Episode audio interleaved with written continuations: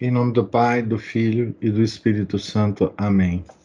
Ave Maria, cheia de graça, o Senhor é convosco. Bendita sois vós entre as mulheres, e bendito é o fruto do vosso ventre, Jesus. Santa Maria, Mãe de Deus, rogai por nós, pecadores, agora e na hora de nossa morte. Amém. São Felipe Neri, rogai por nós. Nossa Senhora de Fátima, rogai por nós. Então, continuamos aqui a quinta parte do livro, é, do Dom Chutar, a alma de todo apostolado, é, em que ele trata de coisas práticas sobre a, a vida interior. Né? É, essa quinta parte tem o título Alguns Princípios e Avisos para a, vi, para a Vida Interior. E aqui agora nós é, começaremos a, a ler é, três princípios que ele nos coloca a respeito da liturgia do ponto de vista é, do sacerdote. É?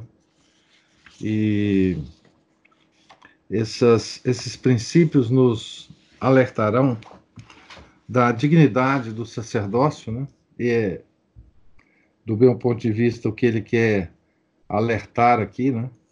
do ponto de vista do sacerdócio, né? como é o ponto alto mesmo da, da ação sacerdotal no mundo, né? a, a celebração da, da liturgia, né? da, da missa. Né? E aqui nós vamos é, perceber né? É, quão alto é a dignidade e a, a responsabilidade né, de, um, de um sacerdote enquanto ministra né, a, a celebração. Né? Então, primeiro princípio, membro da igreja. Então, como membro da igreja, deve estar convencido de que, quando, como cristão, tomo parte numa cerimônia litúrgica, eu estou unido à igreja não só pela comunhão dos santos, senão também em virtude de uma cooperação, cooperação real e ativa num ato de religião que a igreja, corpo místico de Jesus Cristo, oferece a Deus como sociedade. E mediante esta união, a igreja maternalmente facilita a formação da minha alma nas virtudes cristãs. Aqui nesse trecho tem duas notas, uma na palavra cristão, lá no início do trecho, e outra aqui nas virtudes cristãs, no final. Eu vou ler as duas em sequência. Então, na palavra cristão, tem lá, quando como cristão, né? O sacerdote o próprio pontífice, como simples fiel, não depende senão do seu caráter de cristão, quando, sem exercer qualquer função, assiste a uma cerimônia e sabe tirar proveito dela. Essa é a primeira nota.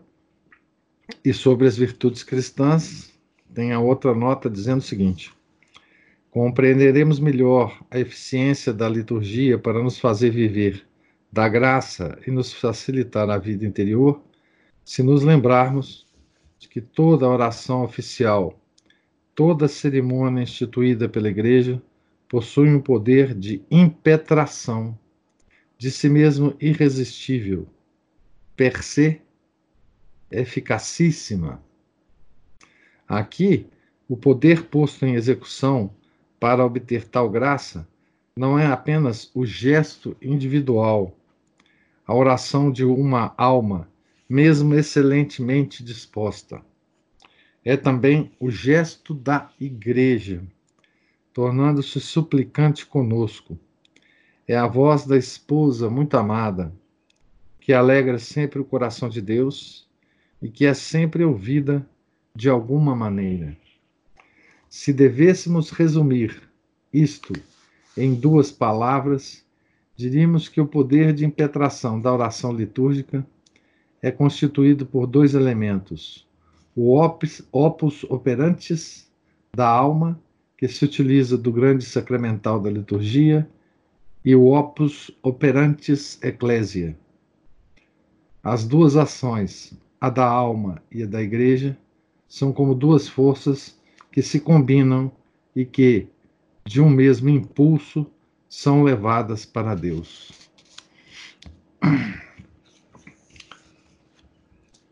É mais ou menos autoexplicativo a nota, né? Quando nós unimos né, a nossa oração individual à oração de toda a igreja, a coisa se modifica completamente. Né? A vossa igreja, ó Jesus, forma uma sociedade perfeita, cujos membros, estreitamente unidos entre si, são destinados a constituir uma sociedade ainda mais perfeita e mais santa. A dos eleitos, a sociedade dos eleitos. Né? Como cristão, sou membro desse corpo. Eu não estou me vendo aqui, não. Vocês estão me vendo, né? Bom, tá bom. Passei a me ver aqui agora. Como cristão, sou membro desse corpo, cuja cabeça e cuja vida sois vós. Assim é que vós me considerais divino Salvador, e eu causo-vos um júbilo especial quando, apresentando-me ante vós, vos considero como meu chefe e me considero a mim mesmo como uma das ovelhas desse redil de que sois o único pastor, que na sua unidade encerra todos os meus irmãos da igreja militante, purgante e triunfante. O vosso apóstolo é que me ensina essa doutrina que dilata minha alma e rasga maiores horizontes à minha espiritualidade. Assim, diz ele, como num só corpo temos muitos membros, assim, bem que nós sejamos muitos, não somos, todavia, mais que um só corpo em Jesus Cristo, e todos reciprocamente membros uns dos outros. Aqui ele cita Romanos 12, versículos 4 e 5. Assim como o corpo é um, diz ele noutra parte. Ele tem muitos membros, e todos os membros do corpo, ainda que sejam muitos, são, contudo, um só corpo, assim também Cristo. Aqui ele cita 1 Coríntios 12, 12. Nisto consiste a unidade da vossa igreja, indivisível no seu todo e nas suas partes, toda inteira no todo e toda inteira em cada uma das suas partes. Aqui ele cita Pedro Damião, né? uma obra de Pedro Damião, que está descrita aqui na nota. Unida, então vou ler de novo toda a frase, porque ela faz muito sentido aqui. Nisso consiste a unidade da vossa igreja, indivisível no seu todo e nas suas partes, toda inteira no todo toda inteira na, eh, em cada uma das suas partes, unida no Espírito Santo, unida a vós, ó Jesus, e mediante essa união introduzida na única e eterna sociedade do Pai, do Filho e do Espírito Santo. Também Pedro Damião, Pedro Damião, sobre a Santa Liturgia, São Pedro Damião, né?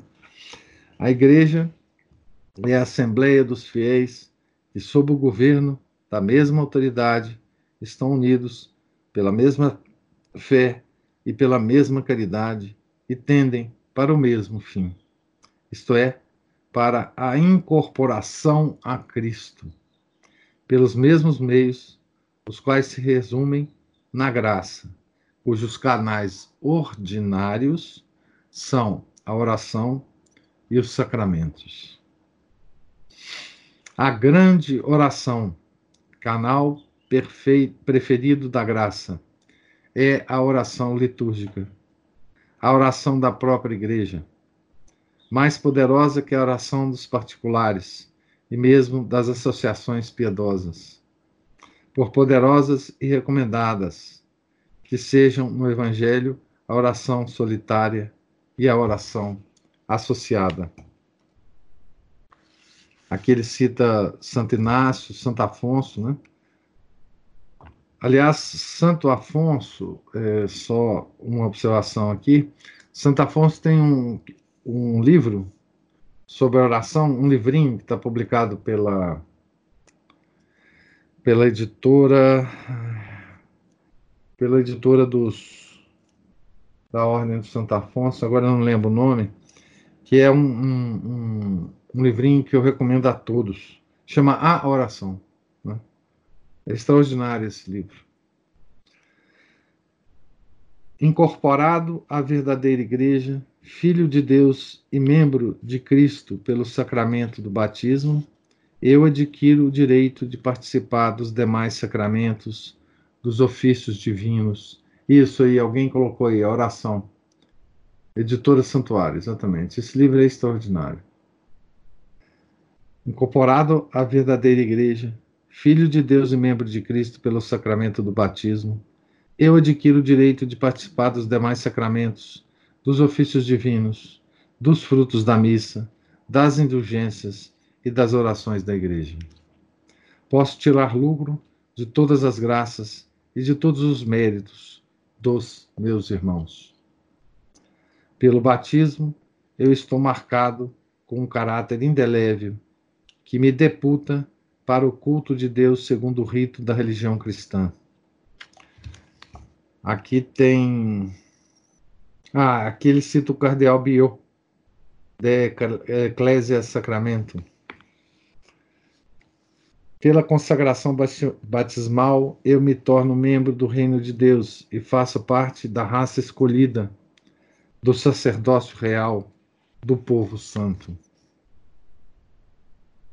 Aqui ele está citando 1 Pedro 2,9. Logo, como cristão, participo do ministério sagrado, bem que de maneira remota e indireta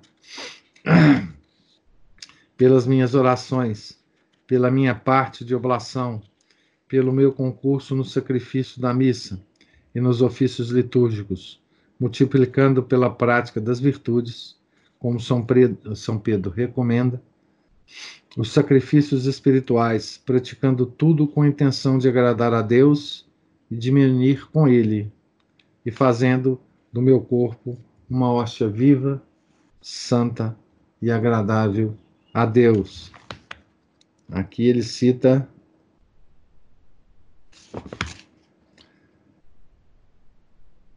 ele diz o seguinte na nota: Sacerdócio sanctum ofere spiritales hostias acceptables deo per Iesum Cristo.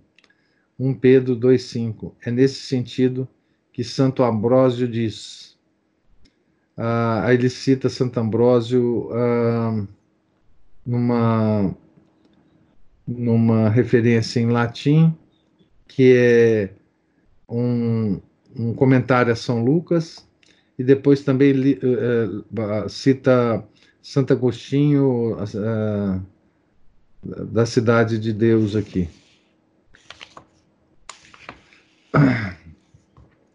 É isto que vós, ó Santa Igreja, me fazeis compreender quando pela boca do sacerdote dizei aos fiéis: Orate frates ut meum ac vestrum sacrificium acceptabile fiat. O sacerdote diz também no cânon: Lembrai-vos, Senhor, daqueles que estão aqui, porque em nós vos oferecemos, ou que vos oferecem, esse sacrifício de louvor.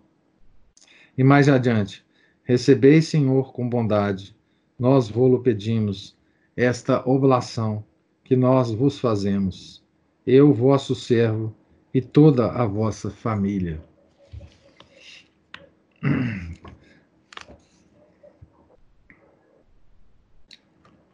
Aqui ele cita essas coisas em, em, em latim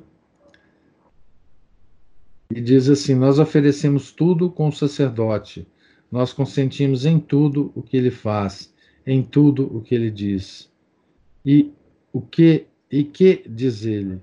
Orai, irmãos, para que o meu sacrifício e vosso sejam agradáveis ao Senhor nosso Deus. E vós, que respondeis? Que o Senhor receba das vossas mãos o quê?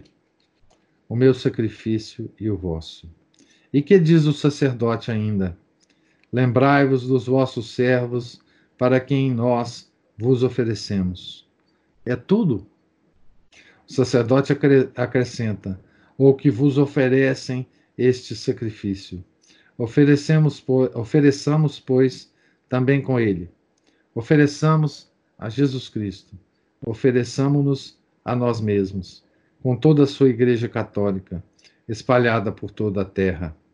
Aqui ele cita Bossuet, Meditações sur l'Evangelho, é, Meditações sobre o Evangelho, cena Sene, primeira parte, é, é, 48, 43 dia, né? Então, aqui ele é a nota 250 aqui na minha edição. A Santa Liturgia, com efeito, é de tal sorte a obra comum de toda a Igreja, isto é, do sacerdote do povo, que o mistério dessa unidade está sempre nela realmente presente pela força indestrutível da comunhão dos santos proposta à nossa fé no símbolo dos apóstolos. O ofício divino e a Santa Missa, é a parte principal da liturgia, não se podem celebrar sem que toda a igreja se lhes não associe e não, seja, não esteja misteriosamente presente. Aqui tem outra nota, São Pedro Damião, citado por Dom Greia, La Sainte Liturgie. Por isso, na liturgia, tudo se faz em comum, em nome de todos, para proveito de todos. Todas as suas orações se dizem no plural. É, aqui a minha câmera, minha câmera parou. Eu não sei se vocês estão me vendo. Opa, voltou desse laço íntimo, o qual une todos os membros entre si pela mesma fé e pela participação dos mesmos sacramentos, nasce nas almas a caridade fraterna, o sinal distintivo daqueles que querem ser imitadores de Cristo e marchar em seu seguimento. Nisto conhecerão todos que sois meus discípulos se vos amardes uns aos outros. João 13, 35. Tanto mais se aperta esse laço entre os membros da igreja, quanto estes, por meio da comunhão dos santos, participarem da graça e da caridade do chefe que lhes comunica a vida sobrenatural e divina. Estas verdades são o fundamento da vida litúrgica.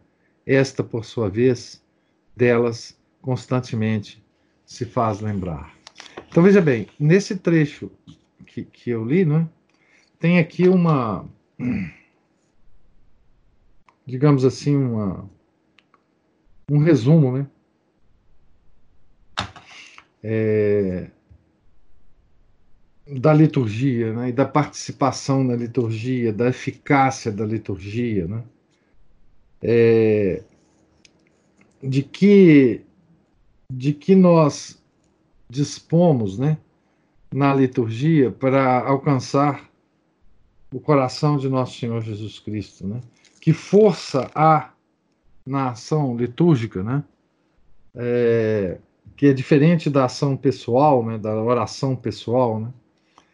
Ah, aqui é um pequeno tratado é, da diferença entre a oração pessoal que é também eficaz, e da ação da oração litúrgica, né? Como a oração pessoal ganha força, né? Perante o coração de Nosso Senhor, né?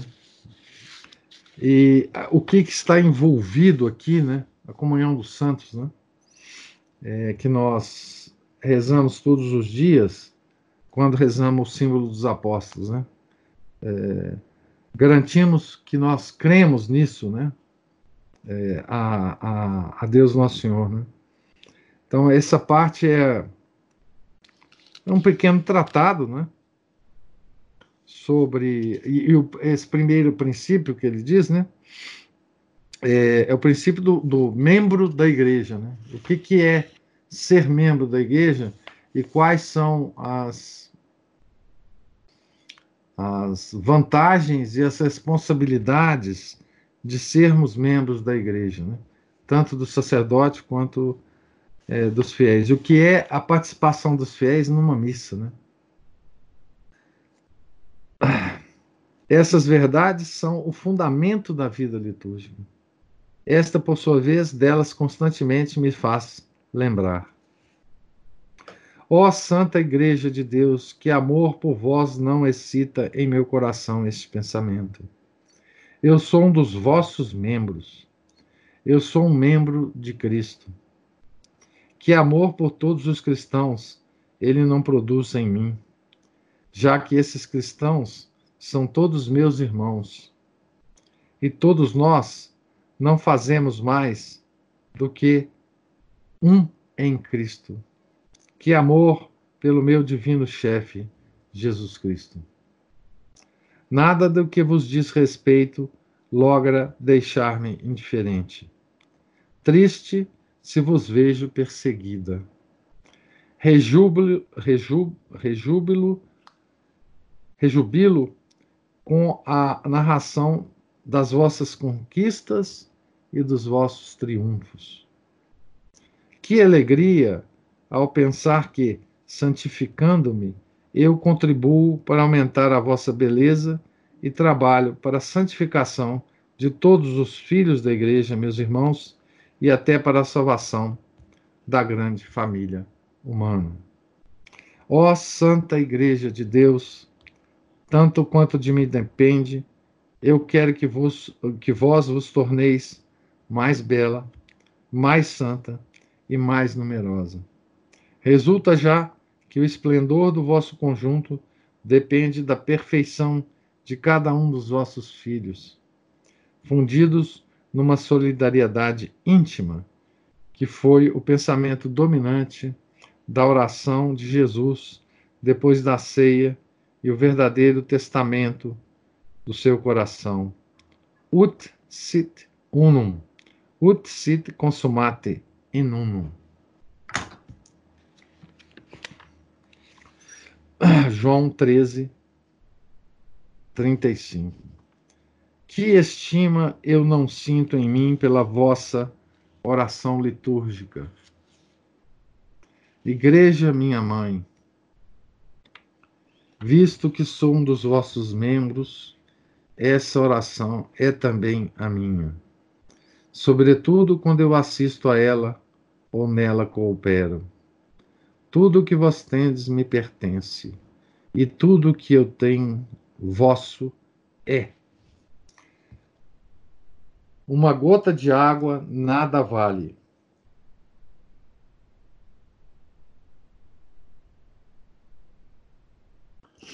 Unida ao oceano, participa do seu poder e da sua imensidade. Assim acontece com a minha oração unida à vossa aos olhos de Deus, para quem tudo é presente e cujo olhar abranja um tempo passado, o presente e o futuro, ela faz uma só coisa com esse concerto universal de louvores que vós fazeis subir desde o vosso princípio e continuareis a fazer subir até o fim dos tempos para o trono do Eterno. Vós, ó Jesus, Quereis que a minha piedade, a certos respeitos, seja utilitária, necessitada e interesseira. Mas vós, com a ordem das petições do Pai Nosso, haveis-me ensinado quanto desejais que a minha piedade, antes de mais nada, seja consagrada a louvar a Deus.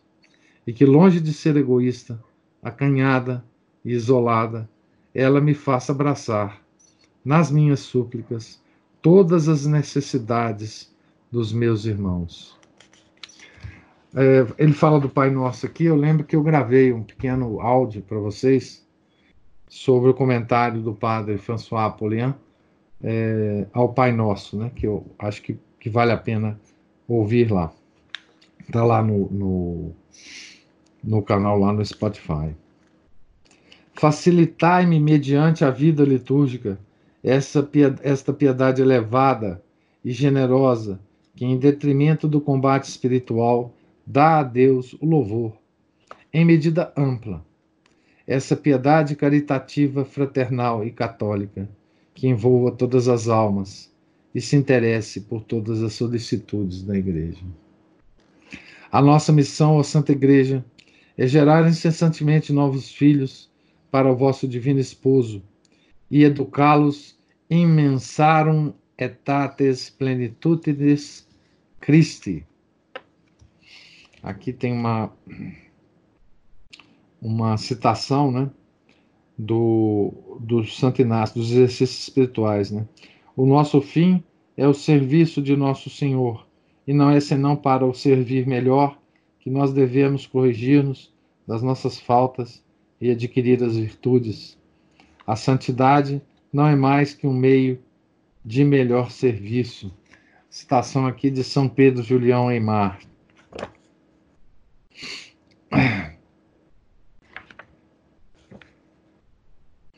Vou ler de novo, porque eu parei no meio para fazer a, a, a. Não, peraí.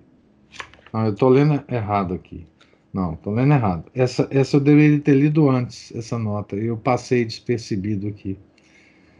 É, aqui na, na nota que eu estou lendo, imensaram etates plenitudes Christi, ele está citando a Efésios 4,13. Por isso é que haveis recebido, e com abundância, todos os meios de realizar esse fim a importância que vós ligais à liturgia prova a eficácia dela para me iniciar no louvor divino e desenvolver os meus progressos espirituais. Então, eu paro aqui só para observar. A, a, a, Juliana mandou uma carinha chorando aqui. Eu imagino o que isso significa, né? É, vendo essa descrição né, da, da liturgia, é, a gente entende né, melhor, né?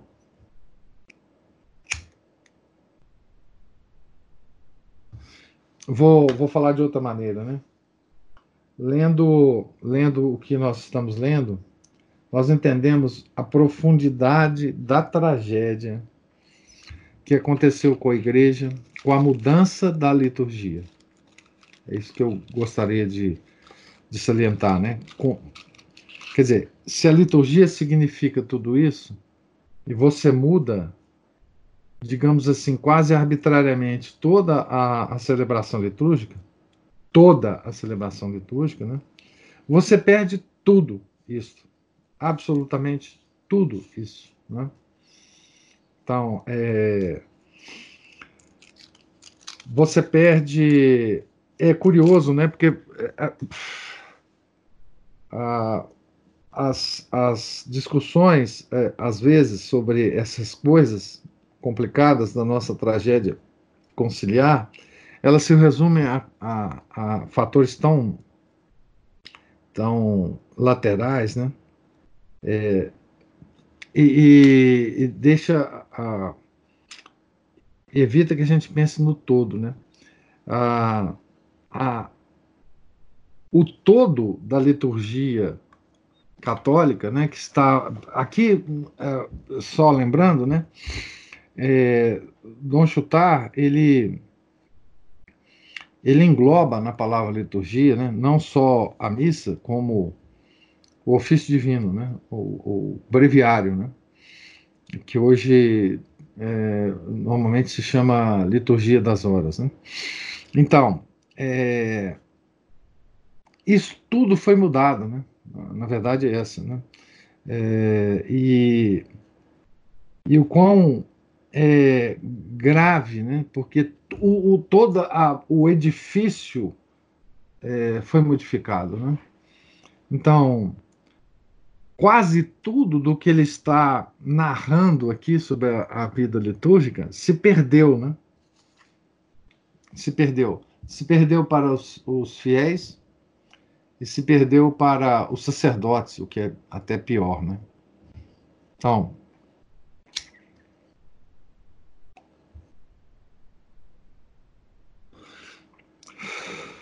se perdeu na maioria, na maior parte da igreja, né? Obviamente eu não estou dizendo que se perdeu onde a liturgia continua a mesma, né? Onde os padres rezam o antigo breviário, onde os padres celebram a antiga missa, né? Outro aspecto que me, que me vem aqui à, à, à mente é o aspecto do, do católico que hoje se aproxima da missa antiga, né? É, é claro que os níveis de aproximação vão se desenvolvendo, né? Mas o, o, a, o católico que hoje se aproxima da missa antiga, ele não tem a menor noção é, né, da, da, do monumento é, que é a missa antiga, né? Que quer dizer, qual que é a, a real função daquilo que ele está que ele tá assistindo, né? O que, que é aquilo é, é, que ele está assistindo? Como isso está interligado com toda a religião católica verdadeira, né? Como que aquilo é o centro? Porque quando a gente fala centro, é muito pouco falar centro, né? Quando a gente fala centro, parece que a gente está diminuindo a liturgia antiga, né? Assim, aquilo é o centro, mas também é o todo da, da nossa religião, né? É, dito de outra forma, né? Sem a missa antiga, não há religião. Sem a liturgia da igreja instituída, e aqui, liturgia no sentido de não chutar, né? É, o ofício divino e a Santa Missa, não há vida religiosa católica, né? Quando a gente fala centro, a gente, é, enfim, está falando pouco, na verdade, né? Está falando muito pouco da, do que é de fato aquilo que a gente assiste, né? É, a gente está absorvendo pouco disso. Né? Ah, quer dizer, aquilo é a vida católica. Ah, né? A ação litúrgica é a vida católica. E ela tem que se espalhar né, por todos os momentos da nossa vida. É como se, se você colocasse no centro de um círculo, né, de um papel absorvente, uma tinta, e ela fosse progredindo, né? E manchando todo o, o, o, o disco, todo o círculo ali por dentro, até chegar na borda, né? Aquilo é, é, o, é o todo, né? E daí é, é que é daí que nós devemos partir para entender a tragédia que nós vivemos hoje, né? Porque não, não existe mais isso, né? Na, na maior parte das, das paróquias. E, portanto, não existe mais vida católica. Né? Por mais que, que existam, é, digamos assim, é, símbolos é, equívocos das ou aparências apenas de uma piedade católica, entre aspas, aí, né? Uma piedade sentimentalista. É, so, sobrou vestígios degradados né, dessa vida católica é, verdadeira, intensa e, e, e aquela que, que Nosso Senhor deseja que nós tenhamos. Né? é, e todos nós vivemos isso na nossa vida particular, né? Na nossa piedade degradada, na nossa, enfim, caridade degradada e tudo mais, né?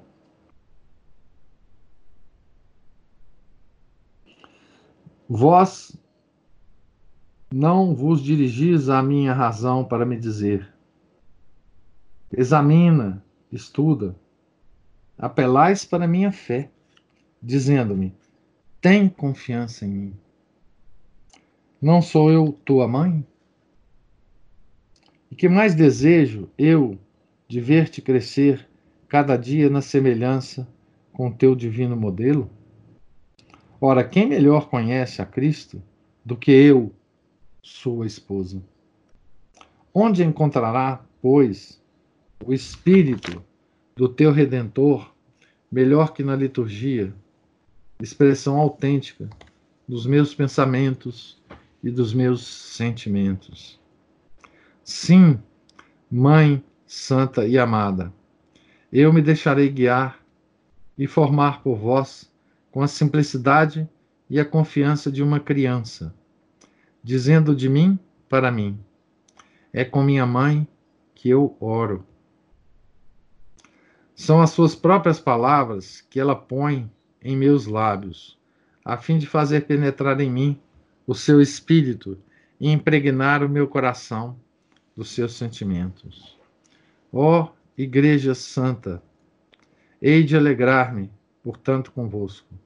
Gaudeamos, exultemos, hei de gemer convosco, ploremos, hei de louvar convosco, confitemini domini, domino, convosco hei de implorar misericórdia, miserere, hei de esperar convosco, esperave, esperavo, esperabo, convosco hei de amar, de ligam, associar-me-ei com ardor às petições que vós formulardes nas vossas admiráveis orações, a fim de que as comoções salutares que desejais fazer brotar nas palavras, das palavras e dos ritos sagrados, penetrem mais profundamente no meu coração, tornem esse coração mais maleável aos toques do Espírito Santo e chegue a fundir a minha vontade na vontade de Deus.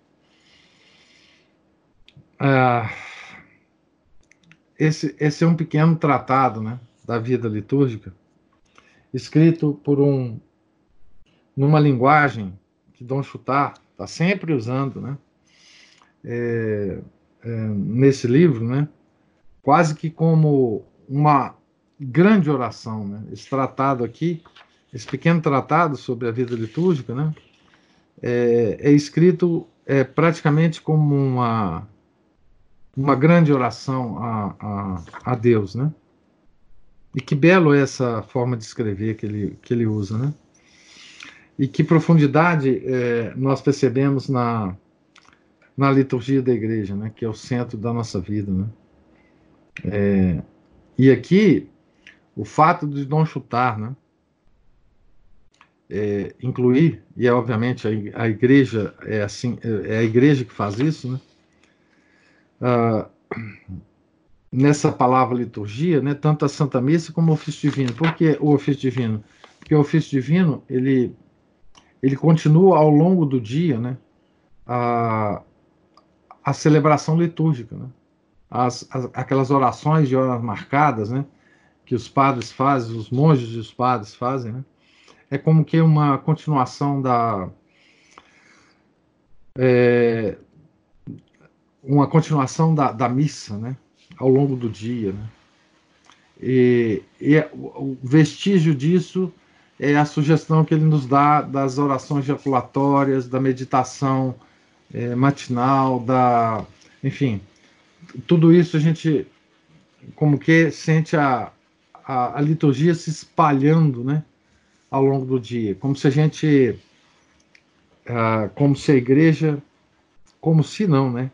É a forma que a igreja ah, nos orienta para que nós vivamos a nossa vida é, numa, numa, numa grande liturgia, né? como se a gente tivesse ao longo do nosso dia, com as nossas ocupações, os nossos deveres de Estado, né? É, permanentemente em oração litúrgica, né? As pequenas jaculatórias, o ângelus, enfim, as coisas que a gente é, normalmente faz ou não faz, né? E deve fazer, mas enfim. Então, segundo princípio, né? Começa aqui o segundo princípio. Quando, numa função litúrgica, eu opero como representante da igreja,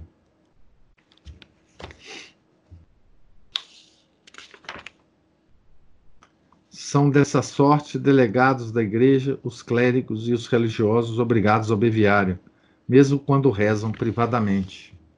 Então, aqui, os representantes da igreja, né? Tá certo? É o que ele está dizendo aqui: monges e, e clérigos, é, religiosos e clérigos, né? Obrigados a rezar o breviário. Né? Então, quando numa função litúrgica eu opero como representante da igreja, Deus deseja que eu lhe exprima a minha virtude de religião, tornando-me consciente do mandato oficial de que estou honrado, que dessa sorte, cada vez mais unido à vida da igreja, eu vá progredindo em todas as virtudes. Então, o, o religioso, o, clérigo, né? Quando ele reza, né? O breviário, ele está é, rezando o breviário não só para ele, mas por todos nós, né? Seus suas ovelhas, né? É uma é uma é uma um ofício, né? é, é, que, que, ele, que, ele, que ele tem um mandato né, para fazer e que ele faz em nome dele e de todos os seus as suas ovelhas. Né?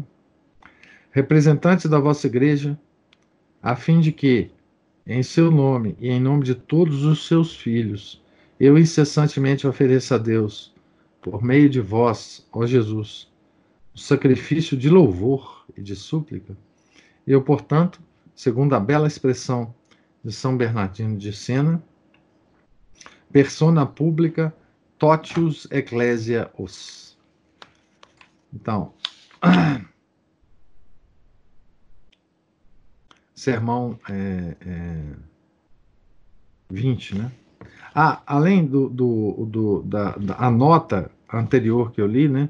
São dessa sorte delegados da igreja os clérigos e os religiosos obrigados ao biviário, mesmo quando rezam privadamente, tem uma complementação que eu não li, dizendo assim: da mesma forma, nas suas igrejas canonicamente eretas, aqueles que estão obrigados ao ofício do coro e às missas capitulares ou conventuais, e mesmo aqueles que, embora não tenham recebido as ordens, desempenham funções delas por tolerância da igreja, como por exemplo os que ajudam a missa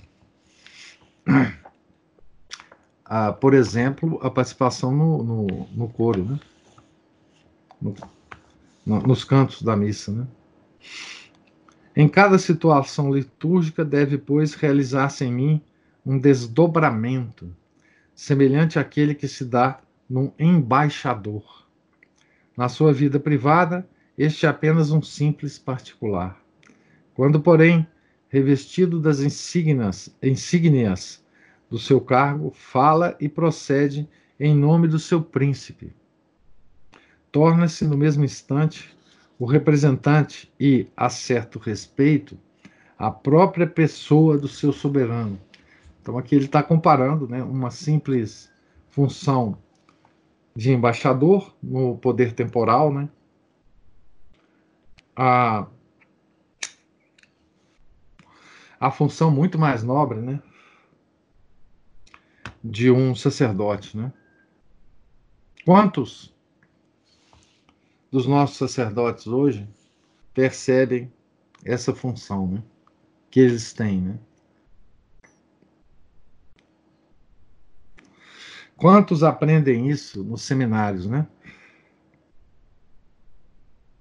Assim sucede comigo quando eu desempenho as minhas funções, entre aspas, litúrgicas ao meu ser individual ajunta-se uma dignidade a qual me reveste de um mandato público. Eu posso e devo considerar-me, então, como delegado, o deputado oficial da igreja inteira. Aqui ele está falando do sacerdote, né?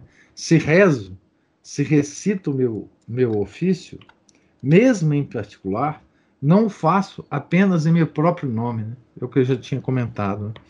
As fórmulas que emprego não foram escolhidas por mim. É a igreja que as põe nos meus lábios. Ah, aqui tem uma nota. Ah, aqui essa nota é do. Deixa eu ver aqui. Ah, sacerdotes persona induit ecclesia. Verba ilius gerit Votin Assumit. Aqui ele cita um autor do, no, e a obra De Sacram Ordinis. Portanto, é a igreja que ora pela minha boca, que fala e opera por meu intermédio, como o rei fala e opera por intermédio do seu embaixador. Eu então sou verdadeiramente, segundo a bela expressão de São Pedro Damião, a igreja inteira. Aqui ele cita a obra de São Pedro Damião. A igreja inteira. Então, cada um dos sacerdotes da igreja é a igreja inteira. Por meu intermédio, a igreja une-se à divina religião de Jesus Cristo e dirige à Santíssima Trindade a adoração, a ação de graças, a reparação e a súplica, que é as quatro características né, do, do sacrifício de Nosso Senhor, né, quando a gente celebra o sacrifício. Né. Portanto, se tenho alguma consciência da minha dignidade, como poderei, por exemplo, começar o meu breviário sem que se opere no meu ser uma ação misteriosa que me eleve acima de mim mesmo, acima do curso natural dos meus pensamentos, para me lançar em cheio na convicção de, de que sou como um mediador entre o céu e a terra. Aqui ele cita São João Crisóstomo, a homilia de São João Crisóstomo.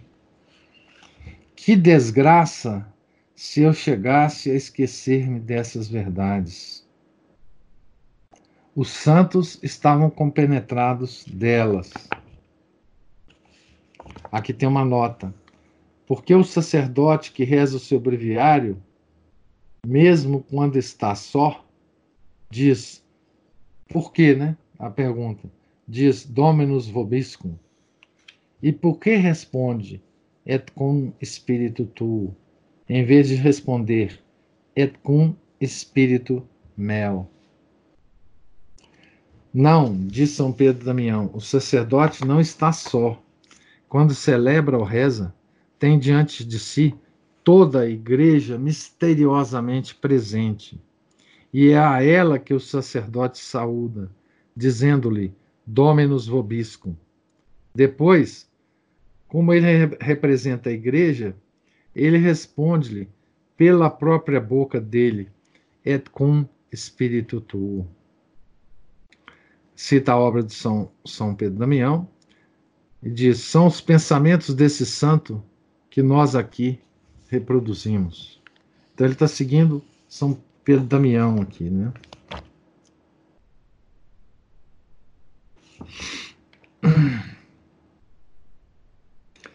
Vivam, viviam delas. Que desgraça se eu chegasse a esquecer-me dessas verdades. Os santos estavam compenetrados delas. Viviam delas.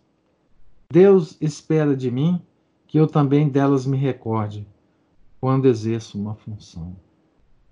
A igreja, mediante a vida litúrgica, ajuda-me sem cessar a não perder de vista que sou seu representante. E Deus exige que a esse título corresponda na prática uma vida exemplar. Aqui ele cita Santo Agostinho, né? Laudate Dominum sed laudate de vobis id est, ut non sola lingua et vox vestra laudate Deum, sed et conscientia vestra vita vestra, facta vestra. Santo Agostinho, né? Comentários aos Salmos. Assim como os homens exigem de vós a santidade quando vos apresentais como embaixador de Deus junto deles, assim também Deus a exige de vós quando diante dele apareceis como intercessor dos homens. Um intercessor é um parlamentar da miséria terrestre, delegado ante a justiça divina. Ora, para que um parlamentar seja favoravelmente escolhido, diz Santo Tomás, duas condições são necessárias. A primeira é ser digno representante do povo que o envia. A segunda é ser amigo do príncipe, para junto do qual é enviado. Ó sacerdote, sem qualquer estima pela vossa santidade, sois vós, porventura, um digno representante do povo cristão, quando não, não sois expressão acabada das virtudes cristãs?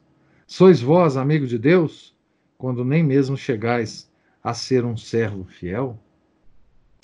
E se assim acontece com um mediador indiferente, que acontecerá a fortiori com um mediador culpável? Por quem, por que quem poderá exprimir então as anomalias da sua situação funesta? Reze por mim, meu Padre, muito é o seu crédito junto de Deus. Dizem-nos as almas boas.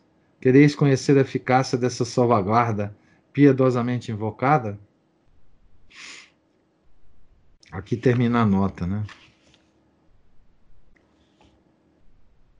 E essa nota vem exatamente depois da frase: A igreja, mediante a vida litúrgica, ajuda-me sem cessar a não perder de vista que sou o seu representante. E Deus exige que a esse título corresponda na prática uma vida exemplar. Está falando dos sacerdotes, dos religiosos. Né? Ó oh, meu Deus, penetrai-me de profunda estima por essa missão que a igreja me confia. Como há de ser grande o estímulo que eu nela encontrarei contra minha pusilanimidade no combate espiritual. Mas concedei-me também o sentimento da minha grandeza como cristão e dai-me uma alma de criança relativamente à vossa igreja, a fim de que eu possa tirar largo proveito dos tesouros de vida interior acumulados na santa liturgia. Então aqui acaba o segundo princípio, é? e nós é, comentaremos sobre o terceiro princípio é, no nosso próximo encontro. Né? É, Juliana faz um comentário aqui. Onde está, onde está o que exatamente, Juliana? Onde está, onde estão esses sacerdotes? Onde está essa igreja? Que ele está tão bem Ah, faltou essa parte aqui. Bem, não sei a que parte você se refere. Problema da edição, né?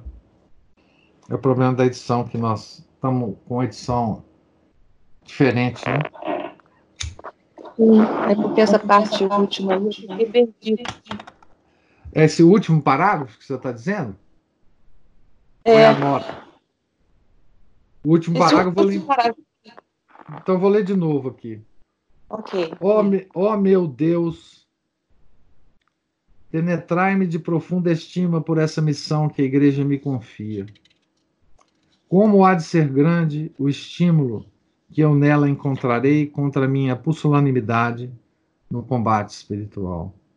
Mas concedei-me também o sentimento da minha grandeza como cristão, e dai-me uma alma de criança relativamente à vossa igreja a fim de que eu possa tirar largo proveito dos tesouros de vida interior acumulados na Santa Liturgia. Esse é o esse é o parágrafo. Eu não sei se está em outra ordem aí, né? Me informaram também que o, a edição É, pode ter mudado de ordem os parágrafos, eu não sei. Até onde eu sei. Tá aí? Eu estou tentando encontrar aqui. Encontrei. A, a, Aline, a Aline encontrou aí. De qualquer forma, então, é, essa, essa parte né, da, da vida litúrgica nos faz é uma formação para nós também, né? Que participamos da, da assistência da missa antiga, né? Para que a gente vá aos poucos, né? Nos aproximando da missa com o verdadeiro sentido, né? É, a respeito do que de, de, que nós estamos nos aproximando, né? Como como como que é que aproximar-se da, da missa antiga é de fato nos convertermos à verdadeira igreja, né? Em, em tudo que ela tem de, de extraordinário, em tudo que ela tem de sobrenatural, em tudo que ela tem de, de ligação com, com nosso Senhor Jesus Cristo, né? Então, continuaremos aqui. Próximo encontro. Amanhã. Um pouquinho, não? Hein? Nós vamos conversar aqui um pouquinho, não? Podemos conversar. Geral, a gente termina e depois eu paro a gravação ou nós. Como é que você quer fazer? O senhor é que sabe. É sobre o assunto aqui? Claro, claro. Então vamos continuar com a gravação. Hein? Sim, é, é devastador a gente ler esse, que a gente leu hoje e tendo a realidade que a gente está vivendo nesses dias. A minha pergunta é: será que Nosso Senhor vai permitir que a missa volte, tendo em vista que as heresias continuam por aí? É, creio que sim, né? Creio que sim. O que de fato aconteceu foi o que aconteceu sempre, né? É, eu coloquei algumas citações de Jeremias no, no nosso grupo, né? É, esse movimento de Deus com relação ao povo dele, ele é conhecido, né? Desde o Antigo Testamento, né? Se o povo se afasta dele, ele se afasta do povo. Né? E ele usa, obviamente, os homens para fazer isso. Né? Ele, ele, ele sempre age é, é, em causa segunda. Né? Então, o que nós vemos hoje é que, por meio das autoridades eclesiásticas, Deus se afastou completamente do povo. Né? Nós não podemos mais é, comungar, né? Nós não podemos mais é, ter contato direto com, com a presença real. Isso significa que é, Deus se afastou voluntariamente de nós. Né? E é claro que essas ações de Deus, é, elas sempre são é, pedagógicas, né? obviamente. Né? Deus se afastou de nós agora tão completamente como ele nunca tinha se afastado da, da, do seu povo é, na história do cristianismo, né? A gente tem exemplos disso no, no Velho Testamento. Mas na história da igreja, até agora, nunca houve isso. É a primeira vez né, que todos os católicos do mundo. É claro que em alguns países isso acontecia, nos países comunistas no, nos, nos, nos países islâmicos, mas no mundo inteiro isso nunca tinha acontecido, né? Deus, então Deus se afastou de nós completamente, né? Então ele, através dos homens, ele proibiu que nós é, nos aproximássemos dele, né? E, e isso é a maior tragédia. Essas coisas assim, é claro que essa tragédia tem várias dimensões, né? Tem a dimensão econômica, tem a dimensão do pânico coletivo, tem a dimensão enfim, as várias dimensões que são lamentáveis do mesmo modo, tem o número de pessoas que vão morrer de fome, é, mas a, a tragédia maior né, é esse afastamento completo de Deus do seu povo. Né? Ele nos. É, ele, ele, ele, o que ele está dizendo para nós é o seguinte: bem, como vocês não querem a minha ajuda, como vocês não fazem mais as orações é, que eu ensinei a vocês, é, como vocês não dão glória, vocês não reconhecem a minha glória, então agora vocês vão viver sem mim. Né? É, eu me lembro muito essa expressão da, da Nossa Senhora de La Salette. Né? Ela diz que estava segurando o braço do filho dela e que o braço estava muito pesado, que ela não estava dando mais conta de segurar. É, talvez, né? Ela não deu conta de segurar e, e agora o braço do, do filho dela é, desceu sobre nós, né? É, essa, independente de qualquer consideração científica do vírus, independente de qualquer consideração política dos políticos, o que, que eles estão fazendo, o que, que eles não estão fazendo, aqui no Brasil, dos governadores, dos prefeitos, isso não importa no, no, no, no caso especial aqui, né? O que importa aqui é que Deus, é, por meio dos homens, nos proibiu de, de nos aproximarmos dele, né? Veja, essa, esse afastamento de Deus, ele não foi é, repentino, né? Ele tem sido anunciado ao longo do tempo por Nossa Senhora, é, pela visão dos santos, pelas é, profecias, por exemplo, do Padre Pio, enfim, né? por, por, por, por pela Nossa Senhora de Aquita, é, ele, ele tem nos avisado, né? E outra, ele não está se afastando da igreja agora, né? Ele está se afastando da igreja é, há muito tempo, né? Através dos, dos, clérigos, através das mudanças todas da, da liturgia é, da igreja. É, e agora ele resolveu ah, se afastar completamente. Né? Não deu certo, nada deu certo, nenhum aviso deu certo. Então ele, é, é, infelizmente, parece que desistiu de nós, né? O fato é esse. Eu eu não interpreto é, de outra forma a crise que a gente está vivendo. O quanto que ela vai durar, eu não sei. Né? O quanto que isso vai, vai é, modificar o mundo, eu não sei. Né? Se isso é o fim do mundo, também não sei. Né? É,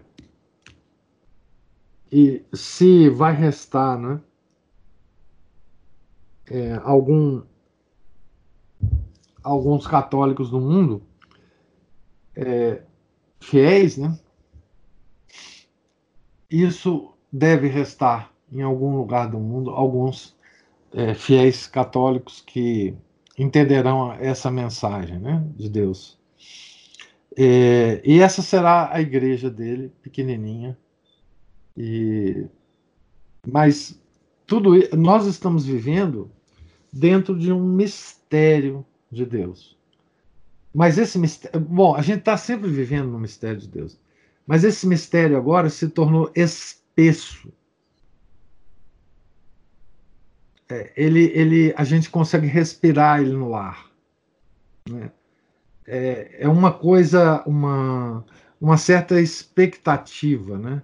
É um ponto é, crucial há historiadores da igreja que, diz, que dizem o seguinte: que a crise do, do Concílio Vaticano II foi a maior crise que a igreja já passou. Né? Outros dizem que não, que a crise ariana do século IV foi a maior crise. Bom, isso é discussão histórica, tá certo? Cada um pode tomar uma posição nessa discussão. Agora, a crise atual, independente de todo o resto, não há quem possa é, discordar de que esse afastamento de Deus, do mundo, de todo o mundo, é realmente não tem precedentes, né? E, portanto, as ofensas que nós é, é, fizemos ao longo dos, dos, dos últimos anos, das, das, últimas décadas, também não tem precedentes. Né? É, Deus não tomaria essa atitude extrema se a situação fosse, fosse tranquila. Né? É, se, se tivesse muitos santos na terra, se tivesse o povo fiel muito. muito então, assim, essa é, é, esse comportamento de Deus é, é, o, é o que mais me surpreende é uma palavra pequena para isso, né? É o que mais é, é o que é o que é mais aterrador, né? Nós estamos é, vivendo um período aterrador, né? É, de expectativas é, de, de coisas que a gente talvez nunca tenha visto, né? Ah, então essa é a minha visão. Eu não, eu não,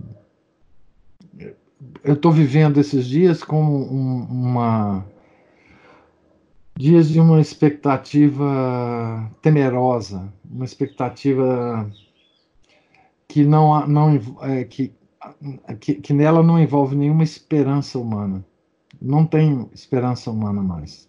Né? De que isso vai, vai se resolver, enfim. É, independente dessas teorias todas, de quem está por trás disso tudo, é o poder global, é o poder da China, é o poder da Rússia, é o poder não sei o quê. Quem está por trás disso é o poder de Deus. Tá certo? É o poder de Deus.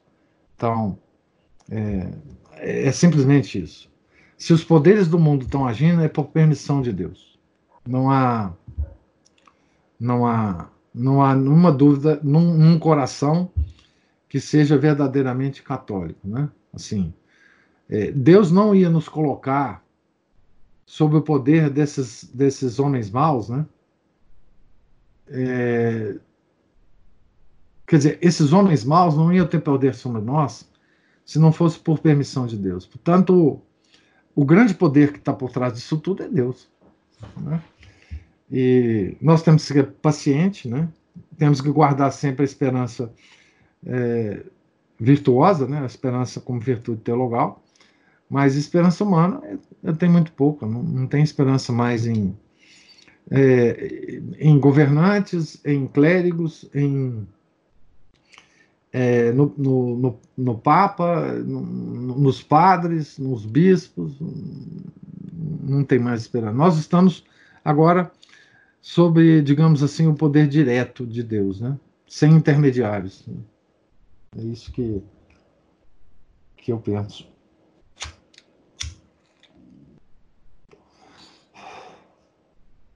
Ok? Mais alguma observação?